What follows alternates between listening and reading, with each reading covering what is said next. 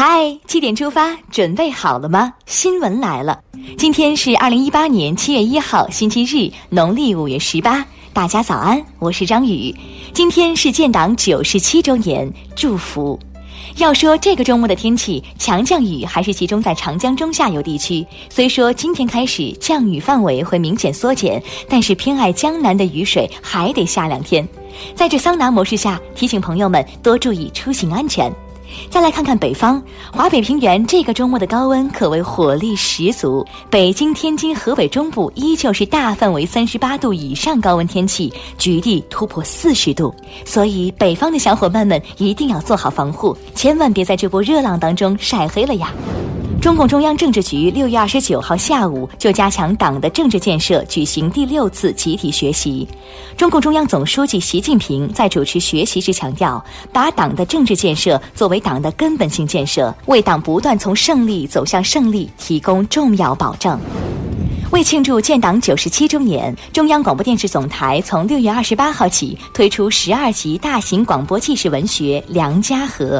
昨天推出第三集《逃离》，欢迎收听。今天不仅是建党九十七周年，也是香港回归祖国二十一周年。如今的香港精神蓬勃，步履轻快，一国两制实践的伟大事业正在这里熠熠新创。祝福。再来看看咱越来越壮大的党员队伍。截至二零一七年十二月三十一号，中国共产党党员总数为八千九百五十六点四万名，比上年净增十一点七万名，增幅为百分之零点一。基层党组织有四百五十七点二万个，党员队伍结构更优啦，点赞。昨天，国家发展改革委、商务部发布了二零一八年版自由贸易试验区外商投资准入特别管理措施负面清单。此次修订后，自由贸易试验区负面清单由二零一七年版九十五条措施减至二零一八年版四十五条措施。期待我国的自由贸易试验区建设的越来越棒。近日，中国银保监会以规章的形式正式发布了《金融资产投资公司管理办法（试行）》，这是落实降低企业杠杆率、银行债转股的又一举措。防范金融风险更有力量啦！近日，蓝天保卫战强化督查继续开展。据了解，目前已发现涉气环境问题两百零一个，重拳出击保卫蓝天。再来看看重拳反腐。湖南省政协原副主席在秦城监狱服刑的童名谦，刑期到二零一八年六月三十号止。他也是十八大后落马的老虎中首个刑满获释的。聊完国内，让我们把目光聚焦俄罗斯，一起进入世界杯时间。先来刷新最新战报。进入了淘汰赛阶段，昨夜今晨打响的两场淘汰赛可谓精彩。昨晚二十二点，法国对阵阿根廷的比赛可谓是一场进球大战。最终，姆巴佩打进两球，帮助法国以四比三淘汰了阿根廷，晋级八强。我们还是要说一声再见了，梅西。今天凌晨两点，另一场淘汰赛，卡瓦尼梅开二度，帮助乌拉圭二比一战胜了葡萄牙。说完战果，再来看看今天晚上和明天凌晨要打响的两场淘汰赛：西班牙对阵俄罗斯，克罗地亚对阵丹麦。欢迎您届时收看。看完激动人心的世界杯，我们再来关注一组国际资讯。面对一直在搞事情的美国，俄罗斯近日开始反击了。由于美国对俄钢铝产品加征关税，俄方已就此诉诸世界贸易组织争端解决机制。而从今天起，加拿大也要对约一百二十六亿美元从美国进口的商品加征关税，以报复特朗普政府对加拿大钢铝产品加征关税，真的是太扎心了。那边打得火热，这边却很温馨。朝鲜与韩国商定将于今年八月在朝鲜金刚山重启离散家属团聚活动，真是暖心。七月到了，一批新规即将实施，养老保险基金中央调剂，日用品进口关税大幅下调，流量漫游将取消，事关你我生活，大家及时了解哦。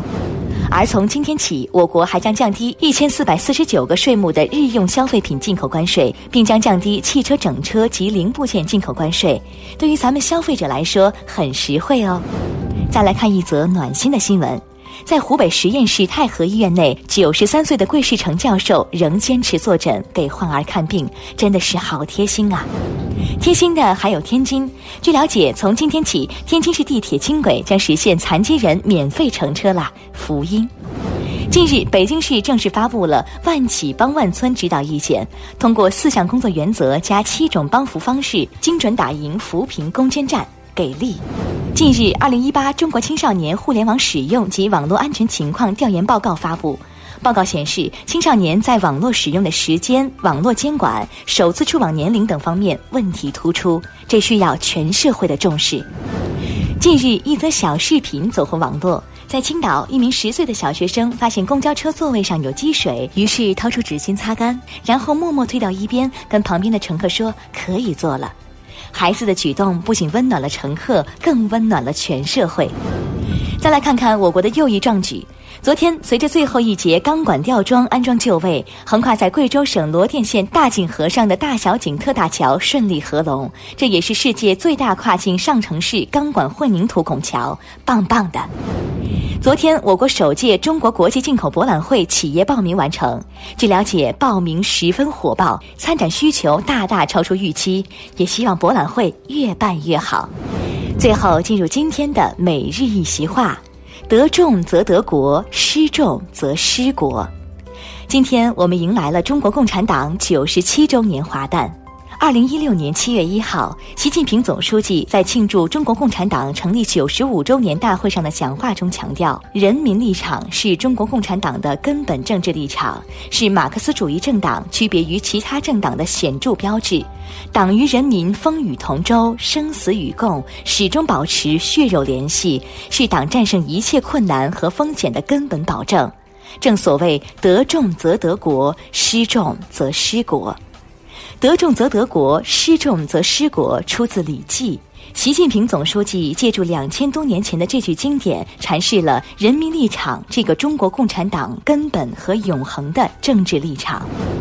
好了，七点出发就到这里，我们明天同一时间再出发啦。大家早安。